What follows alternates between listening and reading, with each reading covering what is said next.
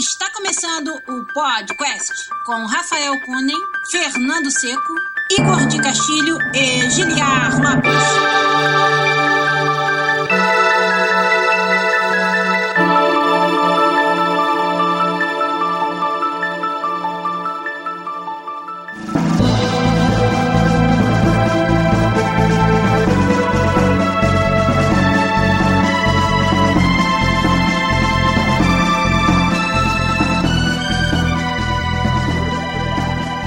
Podcast na área, galera!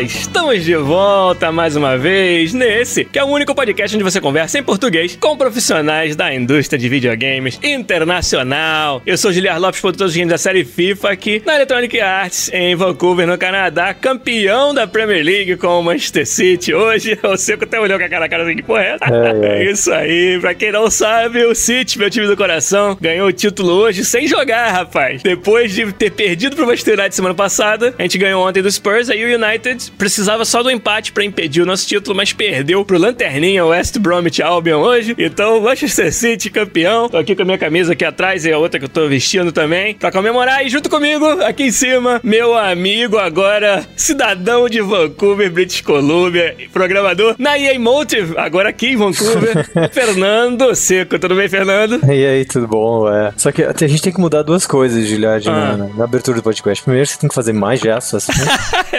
Sabe o que foi, Seco? Eu descobri quando eu comecei que a janela que tô vendo do YouTube aqui, ela tava com o áudio ligado, ou seja, ia ficar saindo o meu áudio no áudio do stream. Aí eu rapidão fui lá e teco, desliguei o áudio. Entendi. E a segunda, talvez, se continuar assim, a gente vai ter que mudar, né? O único programa que se fala com o Giliard é com o Seco. É, rapaz. Eu e você, né, Seco? Agora o podcast virou duplinha. Igor de Castilho, o que, que ele deve estar fazendo? Deve estar cuidando lá do Luca de Castilho, filho dele. A galera tem que voltar aí no nosso, no nosso canal e assistir um stream, um workshop de Substance Designer parte 3 que o Igor fez na quinta-feira. Eu participei só dando meus pitacos lá com ele e foi muito legal. A galera participou bastante, foi muito informativo também. Então você que, que curte os workshops de Substance Designer, tem a playlist no nosso canal no youtube.com.br podcastbr, que é workshops. E o que mais que acontece nesse momento no nosso canal? Fernando Seco, fala aí. Bom, a gente tá com a campanha Volta Rafa. É, a Que galera é tá participando, mas importante. não funcionou por enquanto ainda. Vamos torcer pra que funcione. Então, então talvez essa funcione. A gente criar a campanha agora Volta Rafa Mais Mais. é, não sei. A galera ajudou a gente a fazer, mas o Rafa, coração de pedra, não voltou ainda. Pois é, pois Mas é. o que rola também no nosso canal neste momento é que nós estamos fazendo esse stream ao vivo com a nossa galera lá no chat. Já estão lá. Ó, o Rafael Bacelar tá lá, rapaz, que fez dois episódios com a gente recentemente. Ele e o Felipe prometeram que vão voltar. A gente vai combinar isso aí depois. O Corvo Caótico tá lá, o Felipe Melo, o Emanuel Rutuski, o Josué VM também, o DNPD, a Jennifer Oliveira que participou com a gente. Olha aí, o Carlos Pivoto também lá. O Ilapso do Baixo Preto Soco tá lá. Quem mais? O Rubens Armoa Lopes, meu primo. O Luiz Felipe FM Costa. Fernando Seco tá lá também. E mais uma galera. O Adriano Machado. Já falei do Emanuel Rutuski. O Josemar Nascimento. Ó, tem muita gente hoje, hein? A gente marcou com mais antecedência. Deu tempo da galera. O Bruno Getter também tá lá. O Emanuel pediu, como ele fez na quinta-feira, pra mandar um abraço pra São Luís do Maranhão. Então, Seco, manda um abraço aí pra São Luís do Maranhão. Isso aí, sintam-se abraçados por Fernando Seco, né? Por trás, pra variar. Atrás não. Tem que ser um abraço canadense, assim. De longe, botando a mão no ombro, assim, pra certeza É. que não tem nada de errado. Um abraço canadense pedindo desculpa, né? Por favor, dá licença. Pô, desculpa se encostar e apertar você demais, te quebrar todas essas costelas. Foi mal aí. O que, que o Luiz Felipe Costa falou que fez lá que ficou estranhamente doce? Seco, explica É, pra não, mim. então, dois episódios atrás ele perguntou sobre negócio de estresse, aí eu comentei no, no outro episódio, né, episódio anterior nosso, que uma das minhas terapias era fazer pão, né, que eu achava que era um jeito muito legal de tirar minha cabeça de tudo que tem a ver com, com o que eu tô fazendo, estresse, etc, e focar numa coisa que, não, que é muito diferente, assim, sabe? Entendi. E que precisa foco e dedicação, senão vai dar errado. Então, aí ele comentou no chat que ele ia tentar, e aí ele, pelo jeito, ele, ele fez, o, fez o pão e tá, tá, tá falando, dando feedback. Ficou doce, ó. Como receitas Muito de. Fernando Seco, né? Muito rapaz? bom, rapaz. Você faz o cacetinho doce, Seco? Não, não, não. não, nada, nada de doce. Não, essa bisnaga sai, sai dura. ela ela é, é, sour, mas é soft. Então tá, né? Fazer o quê? Tamo aqui, só nós. Como vocês já sabem, tamo aqui então ao vivo com essa galera toda, ajudando a gente a fazer o programa de hoje. O Alan Douglas também já chegou aí. Teve mais alguém aqui, o Matheus Andrade que eu falei. O Pedro Preto também tá lá. O Pedro Paulo também tá lá. Será que são, são colegas? Eles combinaram aí o nome de usuário do Sei? Então, ao vivo no YouTube, para você que tá ouvindo a versão editada pelo nosso querido editor Zabuzeta na versão podcast, vamos começar. O episódio 243 do podcast agora. Vamos lá.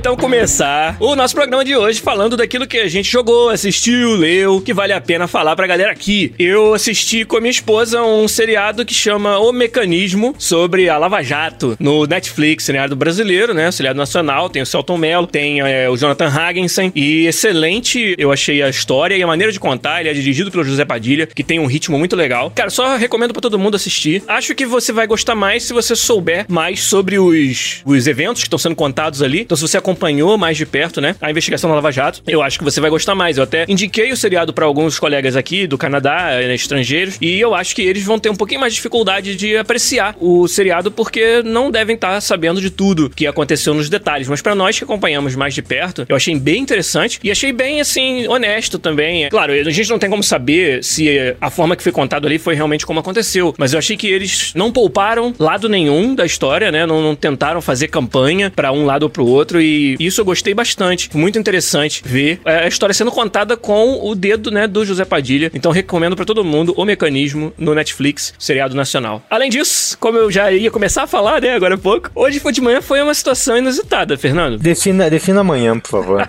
pois é, agora são 1h53 da tarde aqui em Vancouver, então quando foi 4 e meia da manhã, eu acordei para ver o dia final, a etapa final do campeonato de FIFA, que estava acontecendo em Manchester, o campeonato oficial da EA Sports, que foi a, o Road to the FIFA e World Cup, né? O caminho para a Copa do Mundo de esportes FIFA. E a segunda etapa, teve uma etapa em Barcelona no começo do ano, e agora teve essa etapa em Manchester, que ia classificar. Foram 128 jogadores nas duas plataformas Xbox One e PlayStation 4, e ia classificar 16 deles para a E World Cup, que acontece em maio, e além disso ia sagrar um campeão dessa dessa, dessa etapa e tinham vários brasileiros participando desse, desse evento. E não só por causa dos brasileiros e tudo, mas também porque eu gosto de acompanhar o esporte. Mas o que eu ia falar que foi engraçado disso, não foi nem eu acordar quatro e meia da manhã para acompanhar, mas foi porque mais tarde tinha esse jogo do Manchester United contra o West Brom que poderia sagrar o meu time, o Manchester City campeão, que acabou acontecendo, né? E eu tava entre assistir isso e o campeonato de FIFA. E na minha cabeça eu ia meio que parar o campeonato de FIFA um pouquinho, eu ia ser na altura ali da semifinal para ver o jogo da Premier League. League, mas estava tão emocionante e tinha um brasileiro na semifinal do PlayStation 4, que foi o Zezinho. Zezinho 23, acho que é o, o nick dele lá. Zezinho, os gringos que estavam transmitindo, eles não sabiam por que que chamava Zezinho. Eles perguntaram, será que o nome dele é Zez? E aí, quando o Zezinho fez o gol, o narrador falou, e todo mundo na praia de Copacabana está dançando. Eles não sabiam o que falar sobre os brasileiros. Aí eles ficavam falando as coisas mais Nossa. clichê do mundo. Todas as paçoquinhas do mundo acabaram acabaram de. Cara, se ele falasse paçoquinha, ia ser mais autêntico, cara. Pelo menos ia ver que ele fez uma, uma pesquisa. O, o, Zezinho, eu acho que é gaúcho, então ele tinha que ter falado que, ah, todo mundo jogando chimarrão pro alto, um negócio assim. Todas as bombachas estão sumindo agora. É. Ó, o Felipe Melo falou que o nome do pai dele é Zez. Então tá, né? Beleza. Rest my case, então. Mas, cara, eu deixei pra lá o jogo da Premier League e fiquei assistindo as semifinais do FUT Champions da, do campeonato, porque tava realmente muito empolgante, cara. E, infelizmente, Infelizmente o Zezinho perdeu na semifinal, mas ele chegou, né, muito mais longe do que qualquer um esperava. Ele não era um nome necessariamente conhecido. Engraçado, Seco, eu tenho um amigo que você vai conhecer em breve aqui no estúdio de Vancouver, que é o Samuel Gonçalves. A gente chama ele de Sambo, é o apelido dele lá no, no estúdio brasileiro, que trabalha com produção de vídeo, de marketing pro FIFA. Então, quando vocês ouvem música de funk nos vídeos promocionais do FIFA, é, é a mão do Samuel. E aí, ele é um dos melhores jogadores de FIFA que eu conheço. E ele joga, né, na Weekend League em casa, e ele conhece o Zezinho, jogou contra o cara e disse que, tipo, há seis meses atrás, o Zezinho era meio que um jogador nível top online, mas que não chegava nem perto de estar tá no, no, top 100 e classificar para torneios. E ele falou que em seis meses o garoto foi de um colega nosso, assim, alguém que joga aí, que a gente conhece, para ser um dos top quatro jogadores lá em Manchester hoje. E isso, sabendo mais desse contexto da história, foi muito legal, cara, de ver a, a trajetória dele. Infelizmente perdeu na semifinal e teve um, um, um, adversário bem difícil, um alemão, bem com nervos de aço lá, que jogou contra. Foi 7x1 o, o Não score. foi 7x1, não, foi bem apertado, cara. Eu acho que é foi. isso aí, Zezinho. Mostra pra seleção como é que faz essa porra. E acho que ele tem que estar super orgulhoso, cara, do, do resultado dele. E, legal, cara. E, e mais importante, assim, esse foi o primeiro evento em que eu comecei a acreditar mais em FIFA como esportes, na moral. Apesar de trabalhar no jogo, de jogar é, com muita frequência e de defender, entre aspas, né? Não é só porque eu trabalho, mas é porque eu também eu vejo o quanto ele tá na vanguarda dos jogos de esporte, de simulação. E não é um jogo perfeito, ninguém tá falando isso, mas é um jogo que, cara, quando ele dá certo, é uma das melhores experiências que você pode ter, somente se você ama o esporte. Mas eu apoio a, a iniciativa da EA de fazer um esporte, mas eu sempre achei que, pô, cara, é difícil, é um contra um, o pessoal não joga junto. Tinha vários elementos, assim, de um ano pro outro, muda bastante o gameplay. Então, você tem um campeão que se mantenha no topo durante vários anos é difícil. E tudo isso eu achei que eram dificuldades. Mas, cara, assistindo hoje, uma produção muito bem feita, eu achei a qualidade do broadcast muito legal da equipe toda que produziu a parada da competição. Eu fiquei realmente com uma outra visão e vendo que tem tudo pro FIFA Esporte de decolar de vez. Eu curti bastante assistir. Como eu falei, cara, foi mais interessante do que o futebol na TV para mim hoje de manhã. Pô, que massa, né? É legal isso, porque eu acompanho, eu acompanhava bastante League of Legends, mas eu acabei ficando um pouco cansado com o rebalance do jogo, porque cada seis meses o jogo inteiro rebalance, tudo muda. Tem que, é muito difícil acompanhar, sabe? Tem que uhum. ficar muito em cima, encher o saco. Já o Overwatch é mais parecido com coisa que a gente cresceu, então é muito mais fácil entender o que tá acontecendo. Não só tem menos heróis, mas a, a sinergia é um pouco diferente do que League of Legends. Então, tava vendo há dois dias atrás tinha o Shanghai Dragons, que tem a primeira menina que joga junto com o menino, assim, ou seja, é uma coisa massa de estar acontecendo, assim, sabe? Que é esportes transcendendo o gender. Sem dúvida. E, e o esporte, ele tem esse potencial, né? Diferentemente de esportes com, com predominância atlética, onde você tem um argumento mais que faz mais sentido em ter competições de alto nível separadas de gênero, o esporte ele tem essa oportunidade de juntar os gêneros e não ter nenhuma distinção nesse sentido, né? Pois isso é. é muito legal de é ver. É engraçado, depois você começa a ficar envolvido se você joga o jogo, etc acaba criando uma outra dimensão de envolvimento, assim, sabe? Você joga esporte, futebol com seus amigos, você, você assiste futebol. Você joga futebol com seus amigos e assiste futebol. Quando você tá jogando, dá um envolvimento maior, assim. É a mesma coisa que um jogo de videogame. Eu acho que a única diferença é que jogo de videogame, a acessibilidade é muito maior, né? Você não precisa todo aquele gear. Um outro tipo de gear você precisa, mas assim, é muito mais Muito mais cômodo, né? acessível, né? com certeza.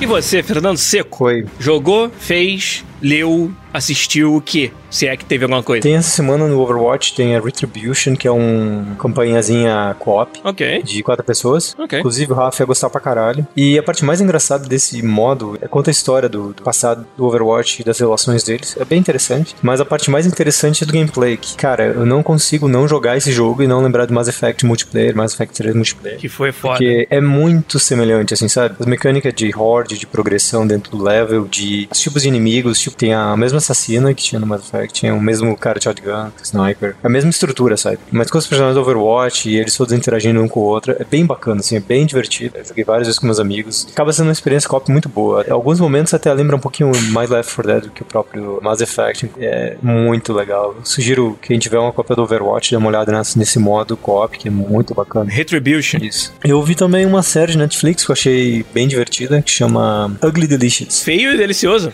é, mas é engraçado porque, sabe, eu gosto de, de cozinhar, gosto de comer, gosto de falar de comida. E esse Ugly Delicious é um cara que. Ele tá meio puto, assim, que todo mundo fica dizendo que qual é o padrão, qual é o standard, qual é a referência de comidas. E ele vai em vários lugares e começa a discutir sobre por que, que ele gosta daquela pizza, por que, que ele gosta daquele burrito. Então, cada episódio é um tema. O primeiro tema é incrível sobre a pizza. Ele tem toda a discussão sobre a definição do que é pizza, por que, que a pizza tem que ser desse jeito. O questionamento do fato dele pessoalmente gostar da pizza Domino's, que todo mundo considera uma pizza tipo de low quality. Entendi. Mas ele cresceu comendo, ele tem boas memórias da pizza e ele não consegue achar ruim e ele, ele começa a debater debater com, com pessoas que têm, tipo, os melhores restaurantes de pizza dos Estados Unidos, Japão. É bem interessante, assim. E é engraçado que nesses episódios tem uma, um certo take que até pra levar pro mundo de entretenimento, assim, que é o que, que é o padrão, sabe? Sim. Por que, que todo mundo fica dizendo, se você continuar no padrão, você vai vender mais, assim, sabe? As pessoas vão gostar mais. E ele questiona o fato de que quem pensa, às vezes, outside the box, surpreende, sabe? Cria uma coisa própria, sabe? Sim. Inclusive, um dos cozinheiros é, quando é que você inventou a massa? Ele falou assim, eu não sabia fazer massa, eu fiz a massa e errei e deu essa massa aqui, e todo mundo diz que é uma massa deliciosa, assim, sabe? Então eu não segui o padrão, de fato, criei uma coisa nova, funciona pra mim, sabe? E é bem interessante que, que isso acaba indo pra um outro negócio, que é um vídeo de AGDC que eu assisti, que é o, a conversa do, sobre o Nier Automata, Aham. sobre o fato de eles quebrarem ah, o padrão de... Pra quebrar na indústria de western, eles não quiseram fazer jogo pro ocidente, sabe? Eles criaram um jogo que eles gostariam de jogar, não tentaram seguir nenhum padrão, eles só quiseram fazer um jogo muito divertido. E aí tem todo o processo de discussão de como eles chegaram à conclusão que o Nier Automata era um jogo legal, que, que eles queriam jogar, e como o- sobre o sucesso dele. Legal. E eu acho que isso causou muito bem com esse episódio de culinária, porque é sobre você criar uma coisa que realmente agrada as pessoas, sem ser preso a algum padrão, sabe? Se alguém tiver curiosidade de ver esse episódio do Netflix, eu sugiro. É bem interessante, assim, se você tentar levar pra esse mundo de que tudo tem que ter um padrão, etc. Tem um take bem legal pra tirar sobre isso. Legal. E é interessante pegar um exemplo de culinária e que hoje é uma coisa tão popular, né? De programas, de canais e tal, e, e meio que dar um tapa na norma, sabe? Dar um tapa no que é considerado o padrão e, e mostrar que você não precisa fazer só mais um do mesmo, né? Isso. Eu, eu vejo muito isso também em, sabe, canais de, por exemplo, comédia no YouTube. Como que pessoas que estão fazendo coisas muito diferentes, muito inusitadas, muitas vezes até de improviso, conseguem fazer sucesso, sabe? Saindo do template que foi criado por uma TV Globo, por um Cacete Planeta, por um Zorra Total, entendeu? E os caras fazem humor de uma maneira super diferente, assim, e eu curto muita coisa. Choque de Cultura, que é um exemplo de um canal que eu vim conhecer e, cara, fiquei viciado no, no conteúdo deles, comecei a fazer memes deles, zoar, porque realmente virou uma parada que você não consegue parar de assistir mais. E foi assim na época do Porta dos Fundos no começo Isso que, também. isso que eu ia dizer, Porta cara. dos Fundos no começo era foda. Genial, né? Genial. E isso aí é tudo isso, cara. É o cara que não sabendo qual era o padrão foi lá e fez do jeito dele, sabe? E isso é muito maneiro de ver acontecer, assim. Muito legal, assim.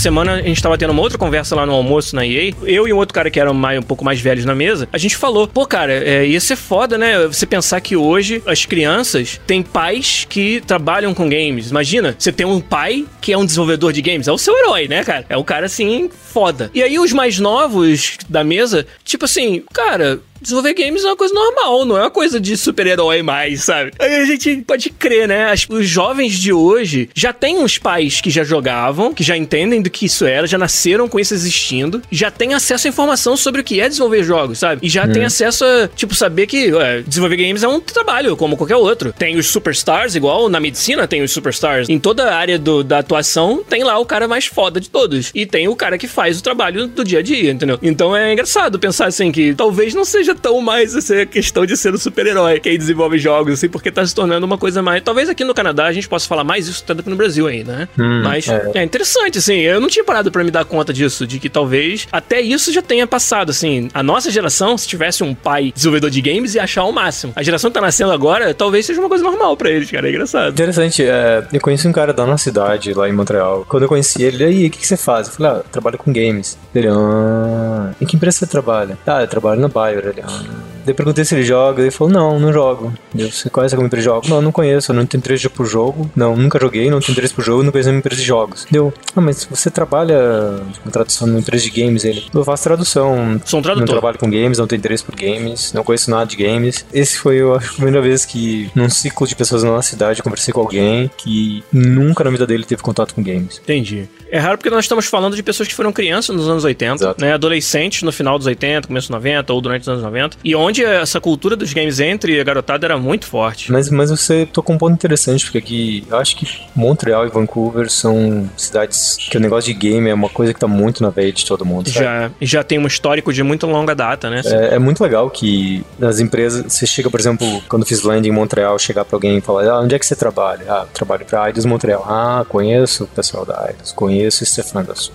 Conheço não sei quem. Sei que é uma empresa séria. Então você já tem as pessoas mesmo de real estate, State, pessoal Antilord, o pessoal já, já conhece, já sabe o que, que é, É? tem uma noção boa. Aqui, mesmo aqui em Vancouver, pô, você trabalha pra EA, pô, que legal. Você trabalha com esporte? Eu falo, não, eu trabalho num projeto que não é esporte. Eles já querem saber que tipo de projeto que não é esporte. Você dizer, não, não posso Conta pra não. gente, Seco, que projeto que é?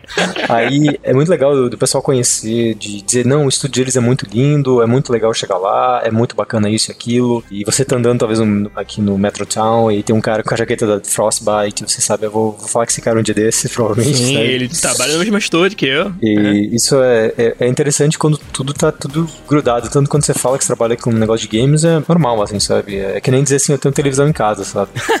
É, quase, né? Isso. Mas aqui, aqui talvez a gente esteja realmente em lugares que onde é muito mais. Já virou a norma, né? As pessoas já estão acostumadas a andar e encontrar desenvolvedores e andar de, de metrô e ver um letreiro de uma empresa de games num prédio, sabe? Radical Entertainment, como tinha durante muitos anos ali no centro, sabe? Um letreiro gigante. Então já é normal. Imagina quando a gente era moleque, cara. Se eu andasse no, no centro do Rio de Janeiro e tinha um prédio da Nintendo, eu ia ficar maluco. Eu ia querer entrar lá, eu ia, querer, eu ia ficar acampado ali na frente, sacou? Nossa. Mas também, eu, eu não sei, talvez o pessoal do chat possa ajudar a gente a discutir um pouquinho sobre isso. Eu não sei se é se a gente, depois de passar tanto tempo imerso, sabe? No fato de que são cidades que respiram videogame, a gente não tá mais anestesiado a esse É, negócio. era uma boa de saber. Principalmente a galera que tá no Brasil ou tá em outros lugares, né? Uhum. Como é que é visto isso? Ainda é algo surreal você conhecer alguém que desenvolve jogos e ter desenvolvimento de jogos na sua cidade? Tenho curiosidade realmente de saber o que, que eles acham disso. Eu também acho. Enquanto ele, a gente tá esperando a resposta dele, tem um evento comigo que aconteceu em Montreal que foi muito legal, que foi quando o Dragon Age saiu. Tinha minha mochila e eu tinha um badge de Renegade do Mass Effect que eu tinha ganho.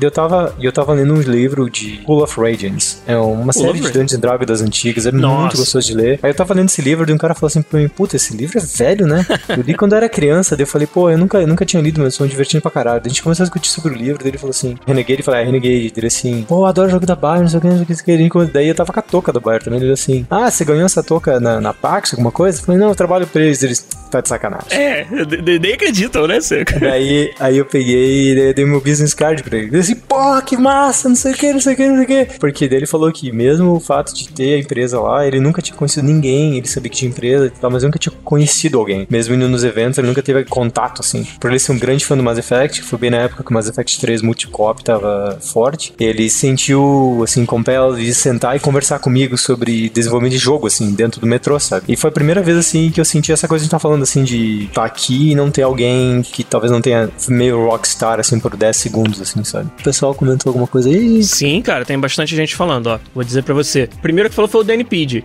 Ele disse que tá ficando menos, né? Menos estranho você ter desenvolvimento de jogos em torno de você. Principalmente nas grandes cidades, mas ainda é um choque pra muita gente, que é mais ou menos o que eu esperava. O Corvo Caótico falou: quando eu falo, as pessoas arregalam olhos, os olhos como tivesse, se eu tivesse contado algo impactante. É porque você contou algo impactante. Você falar que trabalha com jogos mais no Brasil é bem difícil. O Fábio Maciel falou que em São Paulo vê crescendo muito, mas ainda é muito difícil. O Ulisses Parola falou que lá em Nova Friburgo, no estado do Rio, onde ele mora, é muito difícil, não tem mais ninguém. O Carlos Pivoto lembrou que estão surgindo muitos cursos de nível superior. É, bastante comentários aí. A Jennifer tá chorando de rir. A Jennifer é, tá, só tá dando risada. O Luiz Fernando Morpheus, que é 5, ele falou que em POA, eu vou imaginar que é Porto Alegre, é bem Porto. normal. Porto. É, Porto.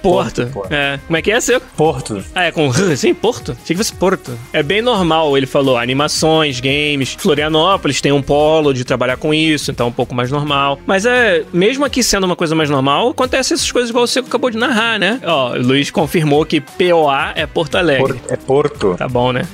Porto. É, Eu falei, eu tava tentando imitar você falando Porto, Juliette, mas não deu certo. É Porto, porra!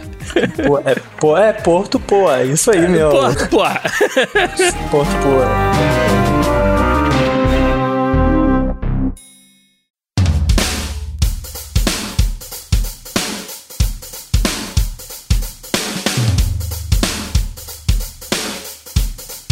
Vamos para o assunto principal do podcast 243, ao vivo aqui no YouTube com vocês, no nosso canal youtube.com.br podcastbr. Essa é aquela hora onde eu peço pra todo mundo parar o que tá fazendo e dar, cara, dedinho pra cima pra gente, dá um like aí no nosso vídeo.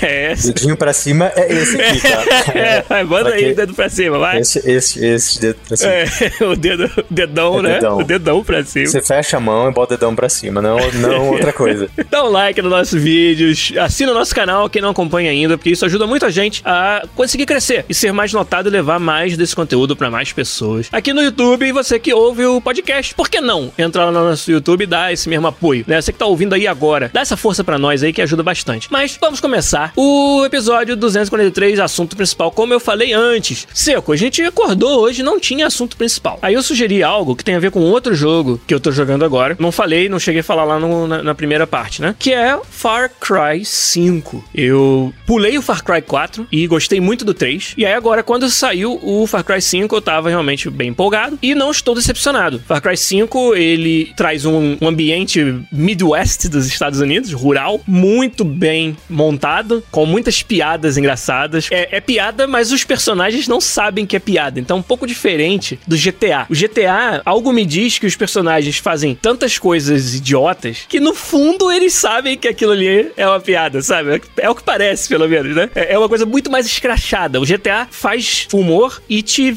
mostra, te deixa bem claro que ele tá fazendo humor. O pessoal da Ubisoft consegue ser mais sutil. Ele faz coisas que, para quem presta atenção, vê que são ridículas, que são engraçadas, mas aqueles personagens estão dispostos a jurar pela mãe deles que aquilo é sério, sabe? É a forma que eles vivem. E isso é engraçado. Vou dar um exemplo. Uma das primeiras cidades que você libera da. Eu nem falei do plot, nem vamos dar spoiler aqui, fica tranquilo, do Far Cry 5, mas o plot é que tem um culto religioso que tomou conta de um condado. É como se fosse. Nova Friburgo, vai. É, isso, é. Tipo uma cidade um pouco maior que uma cidade, né? Uma subdivisão de um estado, que é um county. Um culto religioso tomou conta desse county e força as pessoas a trabalhar para eles e a se converter, entre aspas. E você é um cara que vem de fora. Eu não vou contar como que você vai para lá ou o que acontece, porque isso é spoiler. Mas, obviamente, você em algum momento vai entrar em conflito com esse culto. E aí, uma das primeiras cidadezinhas, assim, sabe aquela bem townzinha da América do Norte mesmo, onde é uma rua que atravessa a cidade e aí tem o bar, a, igreja, algumas casas, a loja de conveniência acabou. Você libera ela do, do controle deles e aí você começa a conhecer os personagens, né? E eles vão te dando side quests, naturalmente, como são esses jogos. E aí, o cozinheiro do bar, ele vem te falar uma parada que é muito engraçada. Eu achei engraçado, pelo menos. É. Ele, não, nós precisamos fazer algo, um evento, para animar o pessoal, porque depois de ter toda essa. Né, o culto veio aqui, matou um monte de gente, botou fogo. Então a gente precisa fazer um evento. E essa cidade, essa cidadezinha nossa, ela é famosa por todo ano ter um festival. Então eu preciso que você vai buscar os ingredientes da comida que a gente serve nesse festival. Aí eu, tá bom, quais são os ingredientes? Aí ele, então, o nome da festa é o Test Fest. É o festival de comer testículos. Ah. Então eu preciso que você casse vários animais e pegue os testículos pra gente fazer ensopado, frito. É muito engraçado. O Test Fest é muito bom. E é muito interior dos Estados Unidos, sacou? E, e é tudo muito sério, assim, em nenhum momento do jogo tem ninguém reagindo a isso como uma coisa engraçada. Só eu que tava com o controle na mão, comecei a dar risada sozinho, sacou? Foi muito foda. Você sabe que. Você sabe como é que eles chamam quando você faz um prato com testículo na América do Norte? Fala. Eles chamam de Rocky Mountain Oysters. As ostras das montanhas rochosas. A, a, a, primeira vez que eu vi, eu quase tive um treco. O cara assim, não, você, eu vou fazer um prato com Rocky Mountain Oysters. Eu assim, porra, ostras. Onde você acha ostras nas montanhas rochosas? E não, não caía, saca? Daí aí foi o mesmo nível dessa piada, assim. Uhum. Eu não entendo porra nenhuma. Aí o cara bota o prato em cima, assim, e tipo, tem uns negócios compridos, assim, cor de rosa, sabe? Aí eu assim, que droga é essa? Não parece ostra, cara. Daí, cara, tem uma coisa estranha nisso aí. E, cara, eu não tava entendendo, não tava entendendo. De uma hora cara, não, porque Rocky Mountain Oysters é um produto que vem dos animais bovinos aqui, aonde eles são tratados. E eu assim, puta que eu pariu, bola de boi, velho. Essa altura você já sabia, né? Que era. não, cara, eu levei, tipo, até metade do programa e entender aquela porra, fiquei chocado assim, não, isso aí isso não é ostra, rapaz, ostra, ostra é diferente, é um negocinho que faz assim, não tem nada de oval. É, o Matheus Barbosa falou que o nome do festival tinha que ser Festículo. Muito bom, isso podia ser, cara, esse vai ser o nome do, do episódio, é Festículo. Festículo. Muito bom, Festículo velho. no Far Cry 5. Velho, se isso aqui fosse uma quinta-feira onde tivessem jogar essa ideia, já tinha ganho com um thumbs up, hein? Já tinha ganho, cara. Festículo foi muito bom. Então, Fernando, eu recomendo para todo mundo o Far Cry 5 também. Tem várias outras coisas, cara, do estilo de vida daquelas pessoas, que é muito engraçado. Yeah. É divertido. Ó, outra coisa, tem companions que você contrata pra ir com você te ajudar no combate. Peguem o cara que tem a bazuca com o RPG. Tragam esse cara para todas as brigas, cara. Ele é um maluco patriota daqueles que carrega uma bazuca na, no ombro e tu dá ordens pros seus ajudantes, né? Você pode mandar ele atirar em alguém, ou um carro, por exemplo, que tá vindo com inimigos e tal. Ele adora, sabe? Tudo que você manda ele destruir, ele faz muita festa, cara. Ele destrói as paradas. Uh! Ele faz muita É tipo o muito troll engraçado. do Fallout 3, esse Tipo, Fallout mas 3. o Troll, ele é um cara. Naquela coisa dele, ele é meio educado, ele é meio bonachão, assim, um cara meio. que é engraçado. Esse cara não, ele é só maluco mesmo, entendeu? Ele gosta de destruir tudo, cara. É muito, é muito legal, cara. O Matheus Andrade perguntou do God of War. Vai ser assunto também desse assunto principal aqui num, num outro sentido, mas eu vou falar já já. Mas a gente não jogou ainda, porque o God of War só sai dia 20 para nós mortais. Só os jornalistas é que estão jogando. Hoje, dia 15, que a gente tá gravando o podcast. Mas, Seco, eu trouxe o Far Cry 5 porque eu queria falar aqui sobre o novo Action Adventure, né? A nova forma de se fazer jogos que envolvem um pouco de aventura, um pouco de puzzle, um pouco de combate, mundos abertos na sua maior parte, e como que esses jogos da indústria se tornaram a amálgama de vários outros gêneros, e hoje é muito caro e difícil você fazer um jogo completo nesse gênero. Você olha pro Far Cry, por exemplo, você tem praticamente todas as features, ou quase todas, de um shooter, como a gente conhecia ele antes. Os tipos de arma, cover e tudo mais. Você tem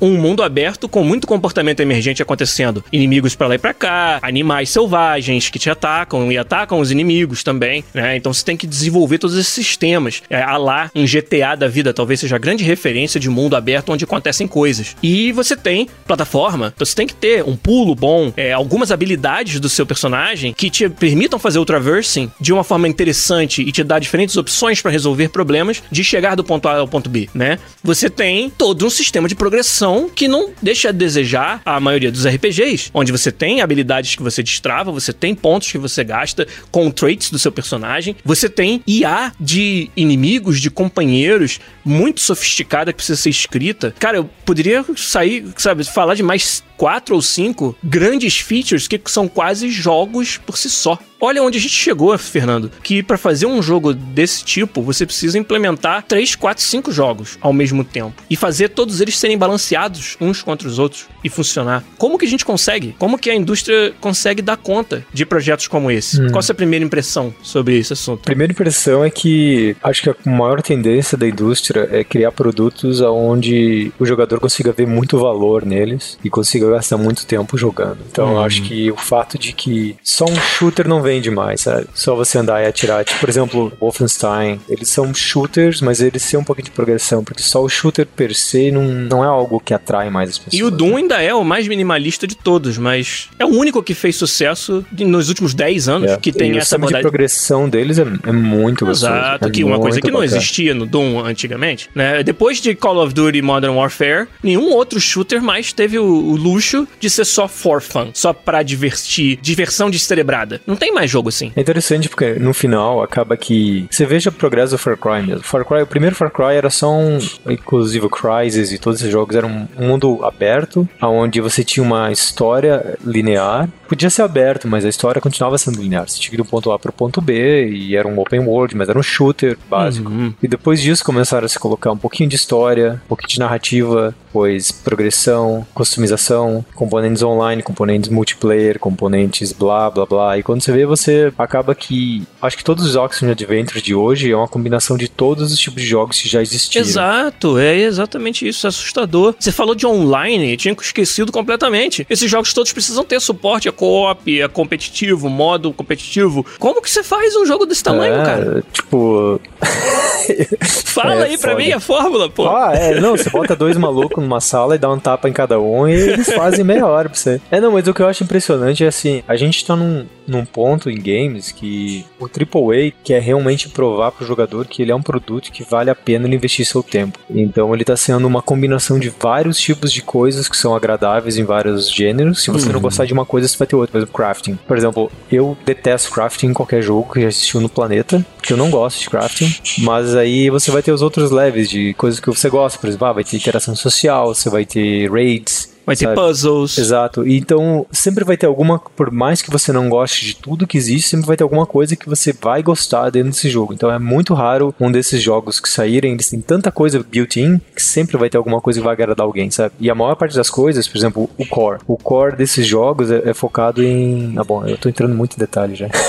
Não, mas eu acho que é justificado. É porque eu acho que o que acontece assim, continua sendo um shooter, continua. Então a mecânica de shooting é boa, é massa. Então continua sendo um jogo que você faz traverse, massa. Então eles focam muito nisso. Uma vez que isso tá nailed down, agora o que, que a gente vai fazer para atrair mais pessoas? E aí que começa a ficar caro produção de jogos AAA, que é você precisa de um sistema de progressão complexo, você precisa de um sistema de customização complexo, você precisa de interação social, cooperativa, online, para as pessoas, para chamar a atenção das pessoas. Alguns deles ainda tem apps que é para você trazer Companion interação. apps. Eu acho cara. que, acho que a coisa mais complexa de AAA hoje em dia é entender como construir um jogo que agrada a todo mundo, sabe? E se você pensar que o- os, os jogos que estão agradando todo mundo, na verdade, é uma combinação de todos os tipos de jogos que já existiram, é uma coisa muito complicada, muito custosa e muito difícil de fazer, né? Arriscado. O tamanho dos times é brutal, né? A gente pode até falar disso. Porque, imagina, que você tem que fazer. Você tem que fazer um RPG, um shooter, um platformer, um puzzle game, Botar multiplayer. multiplayer. E você tem que botar AI pra companion e inimigos. Um mundo dinâmico. Um mundo que gera, às vezes, conteúdo sozinho pra pro jogo que o jogador não gosta de, de chegar num lugar onde as coisas são repetitivas. Isso é chato. A gente gosta de coisas novas, diferentes. Você precisa de um time gigantesco pra cada uma dessas features, sabe? Eles sozinhos já seriam um jogo grande. Juntos se tornam uma coisa monstruosa, né? Mas é uma, mas uma coisa que a gente pode agora talvez começar a conversar da construção disso. Eu acho que isso nunca foi criado do vácuo. Né? Acho que todas essas IPs que conseguem chegar nesse nível de polimento, elas são IPs que foram progredindo no decorrer do tempo. Sim. E as features foram código portado, mais features adicionadas. Às vezes tem até esse um problema que eu acho que, querendo ou não, a manutenção é muito importante, né? Pra garantir que jogos vão continuar. Mudanças de balancing pode acabar sendo muito difíceis, né? Redesign de features podem acabar sendo muito difíceis. Mas talvez, como jogador, Juliano, tem uma curiosidade. Acontece pra mim, por isso eu vou perguntar pra você. Você não acha cansativo o fato de que todos os jogos open world que existem parecem a mesma coisa, só com uma história diferente? Ué, o Carlos Pivoto também falou isso aí no chat agora mesmo. Ah. Que aí, por causa disso, os jogos estão ficando todos meio iguais. Sem dúvida nenhuma, isso aí é uma coisa que eu sinto, Seco. O Pivoto falou, olha lá, todos têm colheita pra criar itens e armas, compra de habilidades com pontos conquistados ao longo e todos têm arco e flecha. arco e flecha é a nova, nova crowbar dos videogames. É, maldito Horizon. É, cara. E ele até gosta do Arc e Flash, ele falou ali, nada contra. Mas tem muita coisa aí no que você falou pra gente destrinchar. Uma preocupação é você ficar muito todo igual. É, é onde eu acho, por exemplo, que séries com uma certa identidade muito única se destacam. É o caso do Far Cry, que sempre foi sobre, né, pedaços da- do planeta Terra em que algo surreal acontece, né? Algo que você não imaginar que fosse possível, mas pela ação das pessoas que são os personagens daquele jogo, aquilo se torna possível e você tem que desfazer essa merda. Isso eu acho uma premissa super interessante e tô gostando bastante de como no 5 ela é feita. Outros já são um pouco mais genéricos. Não sei se dá pra você acusar, por exemplo, o Tomb Raider de ser assim, porque a Lara é um personagem muito importante, mas a história do Tomb Raider é meio qualquer coisa hoje, né? Tipo, quem lembra qual é a história do Rise of the Tomb Raider, por exemplo? É difícil. Então, história ou features únicas, que é uma coisa difícil você fazer, como a gente tá falando, por causa de ter que combinar com todo o resto, né? O Horizon, por exemplo, acho que acertou em várias dessas notas, né? E outros jogos já não foram tão felizes, como o Watch Dogs da vida, né? E, e uma outra coisa que você disse, né? As franquias precisam de tempo pra chegar num ponto onde elas implementam tudo isso de forma boa, com qualidade. Então, talvez se você dá mais oportunidades pra um Watch Dogs da vida, ele se torne isso, mas eu não sei se ele vai ter essa oportunidade. O Far Cry, estamos falando do 5. Assassin's Creed, estamos falando do quê? Do 10? Não sei quantos teve ainda, teve uma porrada, né? Numerados teve 5, acho. Não, 4, mas não importa. São muitos jogos até você chegar aonde você conseguiu chegar. Tomb Raider tiveram dois até agora, porém um time com essa experiência de fazer, trabalhar em jogos desse tipo de franquia. Né? A Ubisoft está se tornando uma fábrica desse tipo de jogo, né? Tem funcionado para eles, a gente resta saber até quando. Até quando não vai saturar o mercado. Mas é, teve outras duas grandes coisas que se falou que eu queria comentar. Uma é essa coisa de você ter que agradar a muitos tipos diferentes de pessoas. A nossa indústria ela tá nessa, nessa fase do AAA em que você tem que fazer menos jogos, uma quantidade menor de jogos. Então eles têm que ser maiores. E eles têm que atingir mais pessoas. Porque você vai ter menos jogos para vender para essas pessoas. Então, quanto antes uma Ubisoft da vida podia estar tá fazendo no mesmo ano um shooter para quem gosta de shooter, um action adventure para quem gosta de action adventure e um adventure meio point and click para quem gosta disso, resolver puzzles, etc. Agora tudo isso tem que ser um jogo só porque não dá mais para bancar o desenvolvimento de três jogos AAA com a qualidade necessária que o jogador espera. Você pode bancar um com o dinheiro que você ia bancar três. E aí esse um tem que vender o que os outros três iriam vender, entendeu? Então ele tem que apelar para quem gosta de shooter, quem gosta de crafting, quem gosta de puzzles, né? Igual você falou. E, e vai ter pedaços do jogo que você não gosta. E aí você também tem que ser capaz de, entre aspas, ignorar. No Far Cry, eu, até agora, pelo menos que eu tô jogando, se eu não quiser ficar caçando animais para juntar suprimentos para fazer crafting, eu não preciso. Até agora não precisou, entendeu? Eu tô jogando a história, tô vendo os personagens, que é a parte que eu mais gosto, é conversar com todo mundo. E, e isso tá sendo suficiente para mim. Mas é, é, é, um dos motivos pelos quais a gente tem uma amálgama de gêneros sendo lançados nesses jogos gigantes. É esse fato de você querer agradar a todo mundo. E a segunda coisa que você falou, que eu acho que faz muito sentido também, é a questão da quantidade do conteúdo. As empresas querendo justificar os 60 dólares, 70 dólares que você vai gastar com cada jogo, com a quantidade de conteúdo, que é algo que eu não sei se as empresas elas inventaram isso da cabeça delas. Isso não foi mais pressão da própria comunidade dos jogadores de querer mais. De que se um jogo que só tem 10 horas não tem valor. É um jogo que, que sabe, é, é não merece a atenção. Enquanto eu sempre achei, cara, que se essas 10 horas fosse, forem as melhores 10 horas que eu joguei na minha vida como gamer, eu pago 70, eu pago provavelmente 200 dólares, sabe?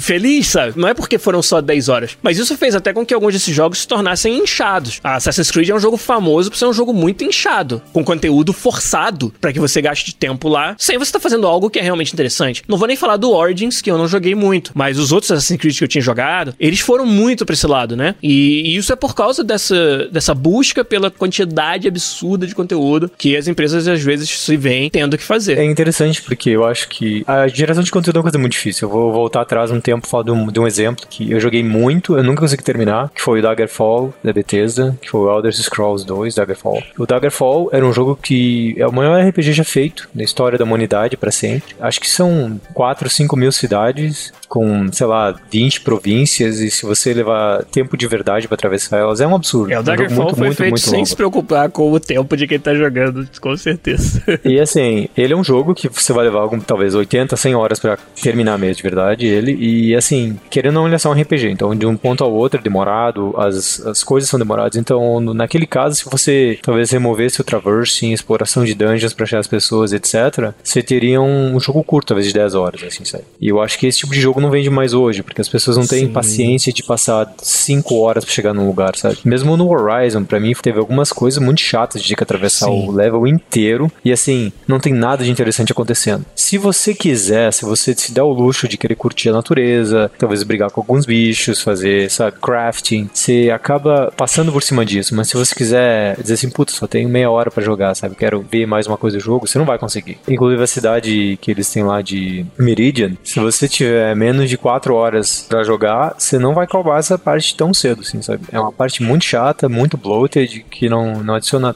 tanto pro jogo, podia ser condensado muito pouco. Ela chega num momento onde você já meio que conhece o jogo, então não precisava se estender também, sabe? Se fosse no começo, é um pouco menos problemático para mim. Exato. O, é. o Fábio Maciel falou também que não só a comunidade de jogadores, os jornalistas, os reviews também sempre tiram nota, né, de games que tem conteúdo curto, como se a, o quão longo o jogo é fosse um determinante da sua qualidade ou da sua, sabe, de o quanto você vai aproveitar. Enquanto que, para mim, as duas coisas não tem nada a ver uma coisa com a outra.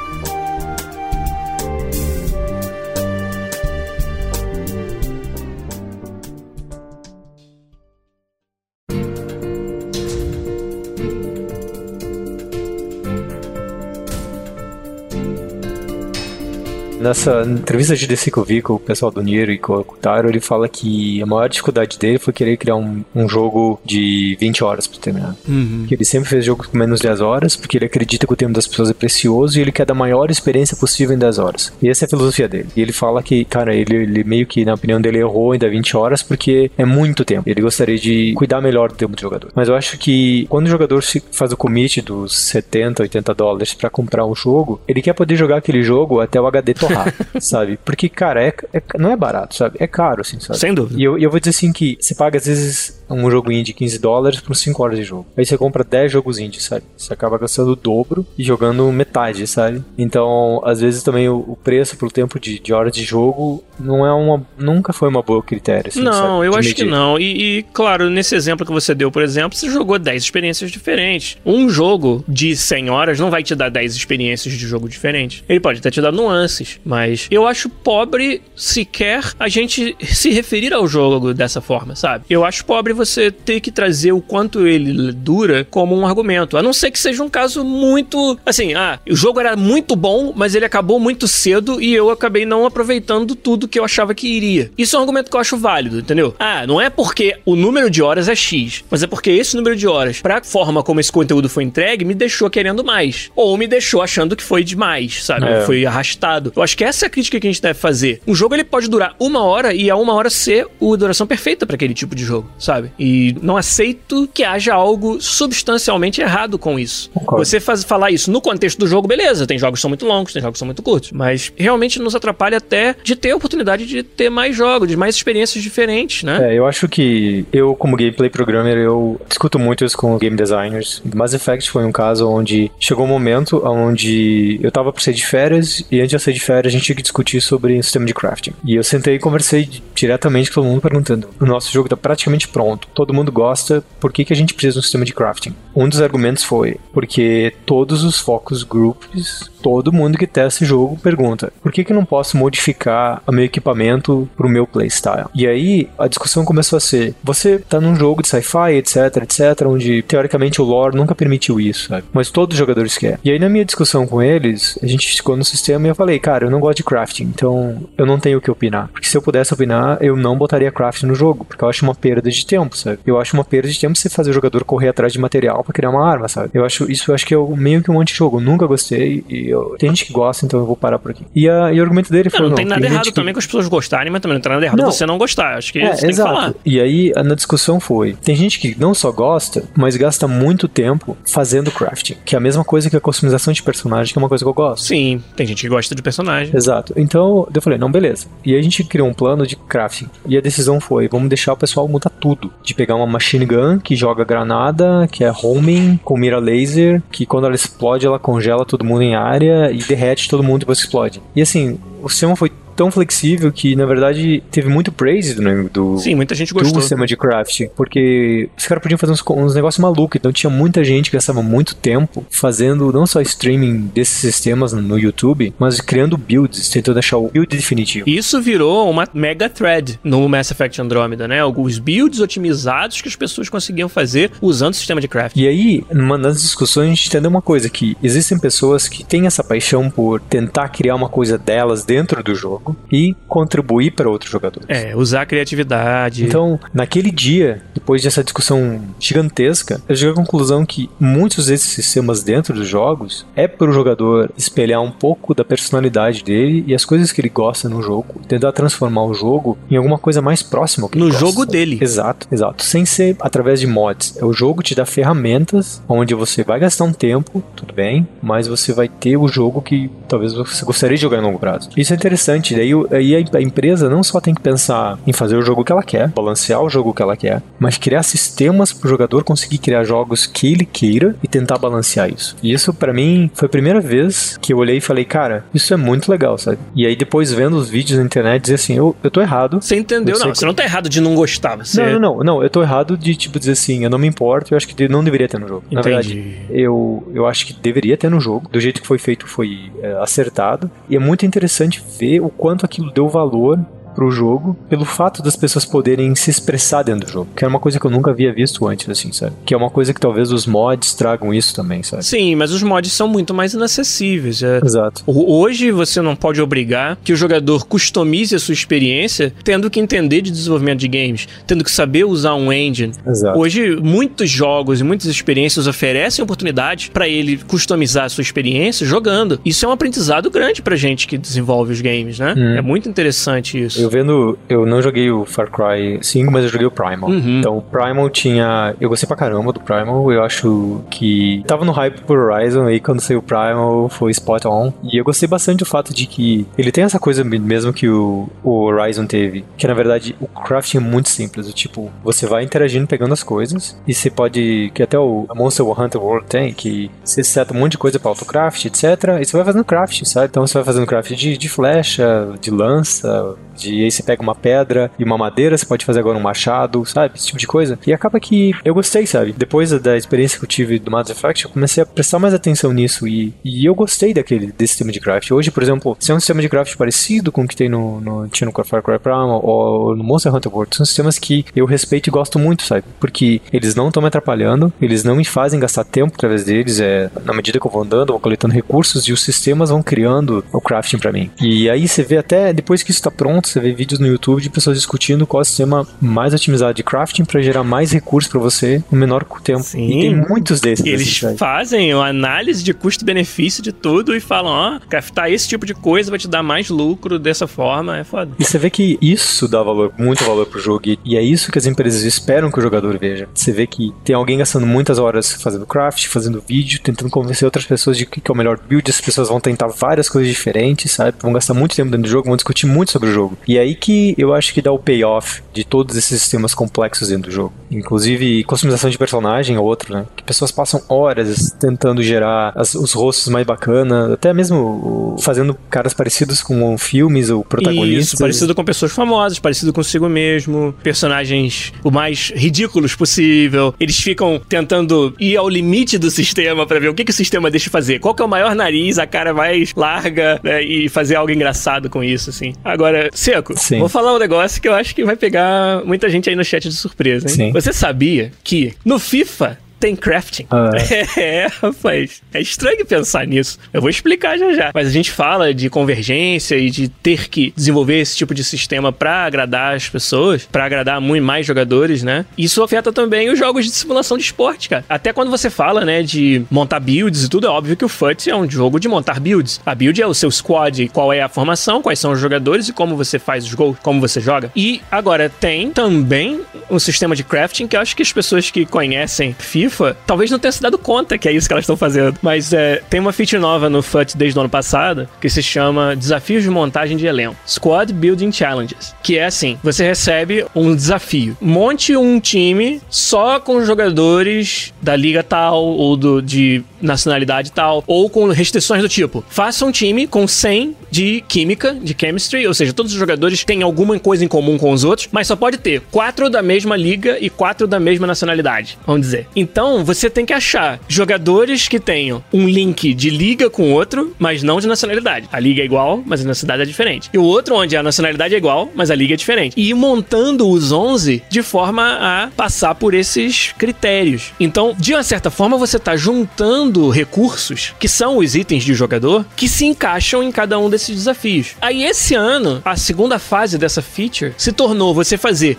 muitos desses desafios para ir acumulando na direção de destravar um item de muito valor no final. Então, você tem os jogadores lendários, os icons, no FIFA 18, por exemplo, o Pelé. Para você ter o Pelé versão Prime no jogo, o melhor Pelé que já existiu, você tem que fazer crafting de vários squads que atendem a determinados critérios. Então vai ser temático do Pelé, por exemplo. Pelé jogou pela seleção, então vai ter algum que vai ele exigir alguns jogadores brasileiros. Ah, o Pelé ganhou não sei quantas ligas com o Santos. Então vai ter um cujo tema é, se ele ganhou, vamos dizer, 12 ligas, o número 12 vai ser o tema. Então pode ser jogadores com a camisa 12. Essa não é a feature que tem, por acaso, mas poderia ser. Ou coisas desse tipo. E aí você vai ter vários desses desafios onde para cada um deles é um, um, um crafting que você tem que fazer. Você tem que juntar itens de jogador que são particulares para aquele desafio. Ou comprar no mercado, ou tirar nos packs, ou você fazer a sua própria combinação. E você pode levar, cara, três meses para ter o Pelé no final. E naqueles três meses, o que você tá fazendo? É grindando coins para comprar jogadores, para botar nos desafios de montagem de elenco, para ir montando aos poucos, até você conseguir fazer a a coleção inteira que vai te dar o item do Pelé no final. Pô, quer exemplo melhor do que crafting do que isso, sabe? Onde você passa meses fazendo um item, sabe? É, tudo bem que é caro pra caramba, exige muito tempo, muita gente precisa é, botar até dinheiro do bolso nas microtransações porque não tem tempo de jogar o que precisaria ou não tem a sorte que precisaria para tirar os itens nos packs, mas é um sistema de crafting. E se você pensar, é uma das coisas que a gente colocou no jogo para agradar as pessoas que gostam desse tipo de interação com o game, mesmo sendo um jogo de simulação de futebol. Então, até onde você menos espera, a, a convergência de gêneros de jogos tá, tá aparecendo, entendeu? É muito foda, é muito foda esse exemplo. Você sabe se tem bastante gente que faz uh, streaming desse tipo de coisa? Faz. FIFA, especialmente? Toda vez que sai um novo Squad Building Challenge, os streamers estão todos lá, ah, vamos resolver o do Pelé, vamos resolver o do não sei qual. É, fazem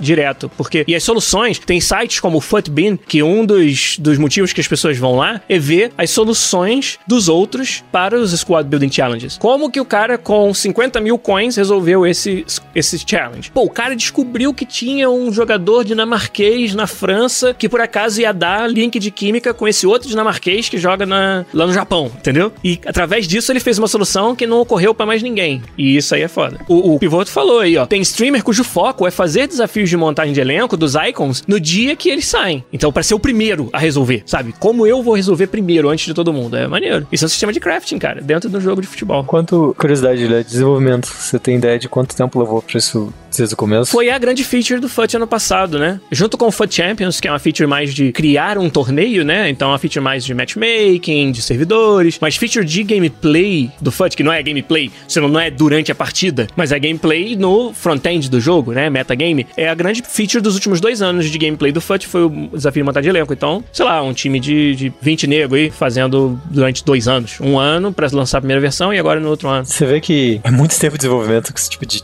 É, porque, porque você tem é que ter ferramentas também. O pessoal tá falando muito aí no chat sobre quanto conteúdo a gente bota, quantos novos desafios a gente bota, que toda semana tem, quantas novas coisas a gente, a gente traz pro jogo live. Tinha que ter as ferramentas pro pessoal de live pra fazer tudo isso, entendeu? E se o cara que fez um Squad Building Challenge cometeu um erro, que já aconteceu, de fazer um critério que tornou o negócio impossível, ou que fez com que somente um item no jogo inteiro se encaixe naquele lugar, naquele desafio. Se fizer isso, aquele item vai passar a valer milhões e vai se tornar escasso do jogo, significando que as pessoas não conseguem completar aquele desafio. Então você tem que ter um, ferramentas pra mudar isso on the fly, pra corrigir erros e pra simular o efeito que determinado desafio vai ter na economia do jogo. A economia do jogo é algo muito complexo e muito sensível pra você, com um desafio, puzzlezinho que você botou lá que você achou inofensivo, que você iam fazer, quebrar o mercado do jogo inteiro, sabe? Então é, é um desenvolvimento foda de uma feature grande com muita consequência que teve que ter feito e que foi, foi legal. O mais interessante é ver que, cara, quando os designers estavam fazendo design disso, eles estavam fazendo design de um sistema de crafting, sacou? Só que usando os recursos que tem no nosso jogo, só isso. E é muito interessante ver essa convergência. E quando que eu ia poder dizer que eu tenho oportunidade de trabalhar num jogo como FIFA, um simulador de futebol, e desenvolver um sistema de crafting, sacou? Pois é. É a primeira vez, na verdade, quando. Acho que foi 2011 ou 2012. é- O FIFA 2012 eu gastei muito tempo jogando. Inclusive, eu criei o meu zagueiro no meu time, né? Quando jogava quando era criança. Sim, claro. Mas, o- mas o legal foi ver sistema de progressão, que me surpreendeu. O fato de que você pode tirar uma foto do seu rosto e customizar a sua, sua cara também, né?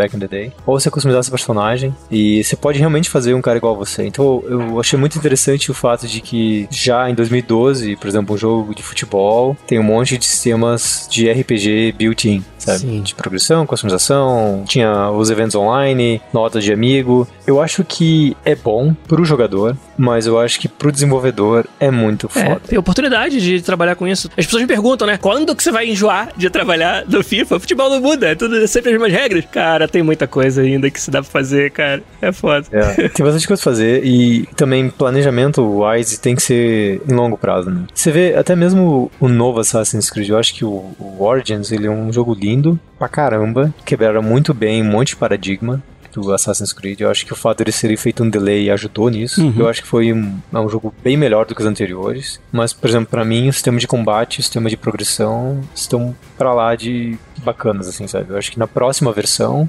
eles vão nail down, porque level design, exploração é absurdo, né? Porque era o que eles faziam de melhor antes. E eles mudaram os sistemas de gameplay. Então você vê que não só leva tempo pra caralho, levou tipo que desde 2004 fazendo Assassin's Creed pra chegar numa qualidade de level design absurda, com ferramentas incríveis para fazer um level com aquela qualidade, mas uma pequena mudança em gameplay faz um down grande do jogo, sabe? Mas, mas vai levar alguns anos para eles conseguirem voltar ao patamar de skill tree, combate. E estamos falando de uma série que teve percalços, né?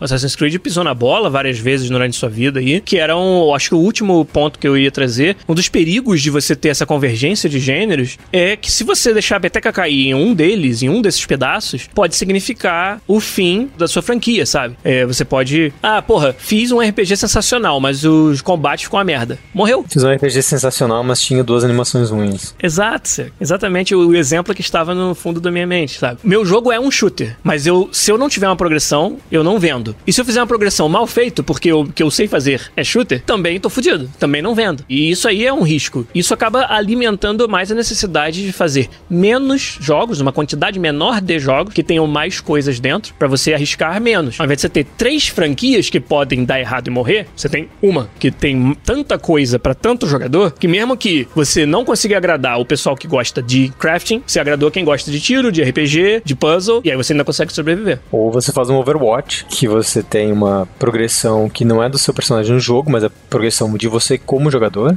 E você tem conteúdo dinâmico para quando você enjoar daquele personagem. E tem uma, uma DLC de graça a cada 3 ou 4 meses com um personagem novo que muda completamente o jogo. Consegue dar um valor grande. Então, querendo ou não, a gente tá falando novamente tudo isso. Progressão, de uma certa forma. Você tá falando de. É um shooter, mas não é só um shooter, é um shooter com mecânicas de MOBA, com personagens e tem todo um, um marketing de storytelling que não tá no jogo, mas tá por fora, que são os comic books e vídeos de comunidade. E a galera pira nessas paradas. Aí você tem todo um aspecto de interação online novamente. Então, querendo ou não, mesmo que não esteja explícito dentro do jogo, você tem muitas coisas você ao tem redor. ali uma convergência grande. E sem falar que um jogo como Overwatch ele não sobrevive se ele não tiver ferramentas, que a gente nunca vai ficar sabendo, para você montar novos modos de jogo. para você inventar aí um, um, modo como esse Retribution que você falou, rapidamente. E reagir ao que a comunidade quer. Outro exemplo é o Fortnite, que trouxe Battle Royale em tempo recorde, porque viu que o PUBG tava explodindo. Com certeza ali dentro da Epic eles têm ferramentas foda para você trazer modos de jogo diferentes, assim, e reagir ao que a comunidade Mas quer. eu-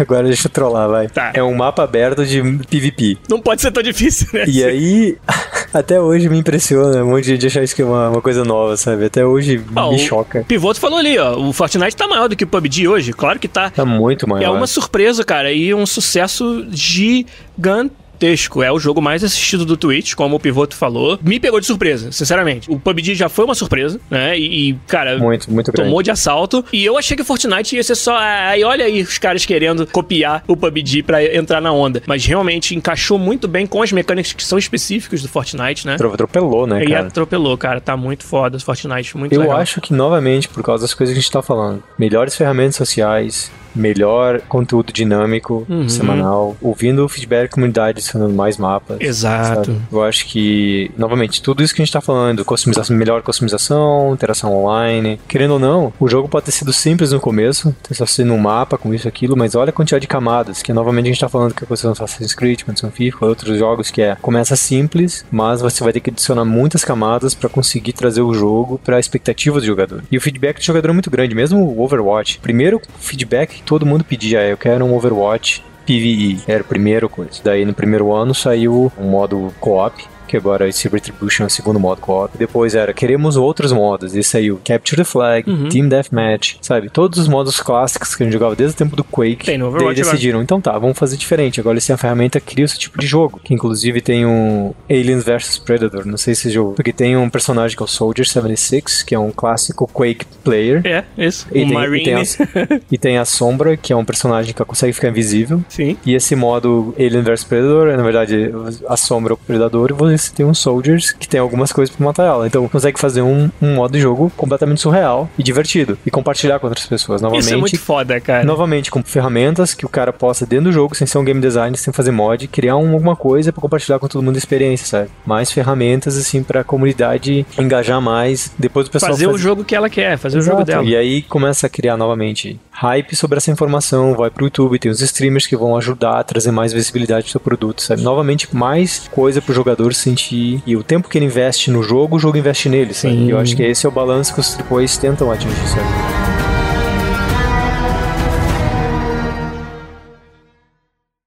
Pod Quiz.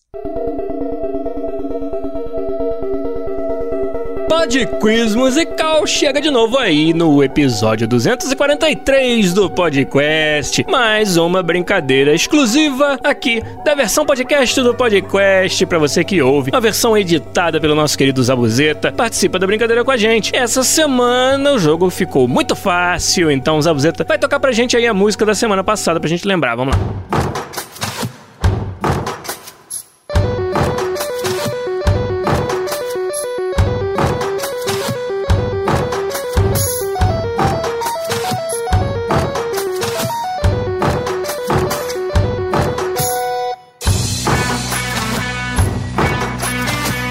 Isso aí, pra quem não sabe, são poucos os que não sabem. É o sucesso indie Rogue Legacy. Excelente joguinho com arte do brasileiro Glauber Kotak, meu amigo. Um abraço pro Glauber. E o Rogue Legacy também, um jogo com a música muito icônica, muito fácil de adivinhar. Então, Fernando Santos não deixou por menos nosso campeão do Podquiz Musical e acertou Rogue Legacy essa semana. Além dele, o nosso patrono Charles Moreira, que sabia antes, mas ele postou lá na comunidade de patronos, não vale, porque patronos ouvem primeiro o episódio. E aí, quando chegou na hora de postar no site, Fernando Santos foi mais rápido. Mas o Charlinho, Charles Moreira, também acertou. E além dele, os 10 primeiros: Thiago Augusto Weisenman, o Túlio Marcos, o Renan Foca, lá do Jogazeira, o Hideki Yamamoto, o Gamer Caduco, o Jorge Querubim, o Fernando Henrique Rosa e o Alexandre Miyagi. Esses foram os 10 primeiros. Teve muito mais gente que acertou Rogue Legacy no Podquiz Musical dessa semana. Aí, pra semana que vem, eu decidi trazer um jogo que até é fácil. Você vai reconhecer o estilo da música dele facilmente. Porém, o trecho que a gente escolheu não é um trecho muito comum, não é a música de título nem nada disso. Então, vamos ver se mesmo você não reconhecendo esse pedaço específico, se você consegue descobrir pelo estilo da música que joguinho é esse do Podquiz Musical dessa semana. Toca pra gente aí, Zabuzeiro.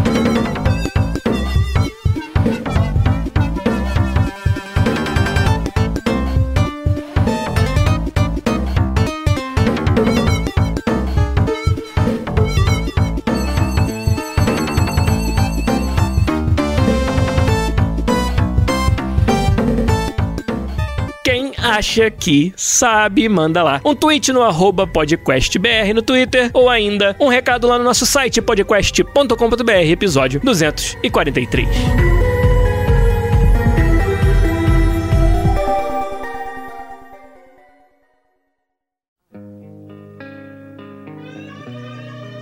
Então é isso, gente. Chegamos aqui ao final do podcast 243. Hoje, com bastante ajuda da galera do chat. Massa. Foi muito bom, né? Trazer a opinião, a perspectiva de vocês. E ajudando aqui nós, duplinha de dois, rapaz. Seco e eu, sem Igor, sem Rafa. é. Hashtag volta Rafa. Continuem aí ajudando a gente a trazê-lo de volta, por favor. Mas o episódio 243 fica por aqui. Domingão, um pouquinho mais tarde hoje. E aí o Zabuzeta agora vai editar. Você que tá ouvindo a versão podcast já passou tudo Porra. isso. Mas, Fernando, Sim, senhor. o que, que um recém-chegado a Vancouver faz aqui na cidade no último domingo antes de começar a trabalhar? Bom, hoje de manhã eu fiquei correndo aqui no parque lá de casa, no Central Park. ali. Legal. Tava bonito pra caralho. Aí agora de tarde não sei, talvez ir pra piscina, descansar Que um pouco vida aqui. difícil, hein? Eu como assim, você mora no Canadá, em abril você vai na piscina, Seco? Explica isso. Indoor pool. ah, piscina indoor. Legal. É, então, mas eu, eu realmente não. Hoje, cara, meus dias foram muito longos todos os dias, muito cansativo. Ontem a gente resolveu tudo.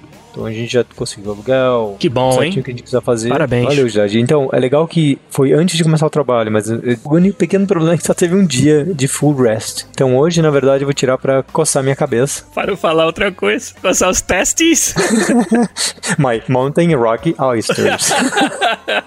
mas é engraçado, ó. O cara tá falando, ó, a piscina é muito bom no calor, mas aqui a piscina é térmica, então é quente, é 45 É graus. boa no frio É, também. sim. é. Aqui no meu prédio também tem uma. é. Eu uso menos do que deveria. Aí eu vou vou ratear hoje, na verdade, só vou ratear hoje. Eu que amanhã volto e começo a trabalhar de novo. Você é um menino novo no primeiro dia de trabalho. Não sei nem onde eu vou sentar ainda. Meu colinho tá lá à disposição, como já falei. Putz, é. Eu não conheço ninguém chamado meu colinho hoje, né? nenhuma sala é chamada meu colinho, não sei. Então, é porque poucos conhecem, mas os que conhecem não saem de lá. Por, isso, por isso que o Rafa não vem mais, né? É por isso que o Rafa não vem mais. É isso. E o senhor Mr. Lopa Lopa, what's up? Dormi porque eu acordei às quatro da manhã pra ver as finais do, do torneio de FIFA. Comemorar Manchester City campeão da Premier League. Nosso técnico, rapaz, o Pep Guardiola, ele tem foi, foi técnico durante nove temporadas na carreira. Em sete, ele ganhou a liga do time que ele tava treinando. Seja espanhola, seja alemã e agora inglesa. Então o cara é foda. O Manchester City jogou melhor futebol da Premier League. E vou comemorar como? Dormindo, porque tô cansado pra caralho de ter assistido Então, FIFA. só o pessoal saber, era, era o que? Era 10 da manhã. Eu tinha adiado, porque eu tava cansado ontem pras 10 da manhã hoje podcast. Eu já, não, não, não, tranquilo. Daí eu cheguei às 10 e já li, ô Fernando, Dá ô, não, mano. Fernando. Aí eu, não, vou fazer uma e-mail então.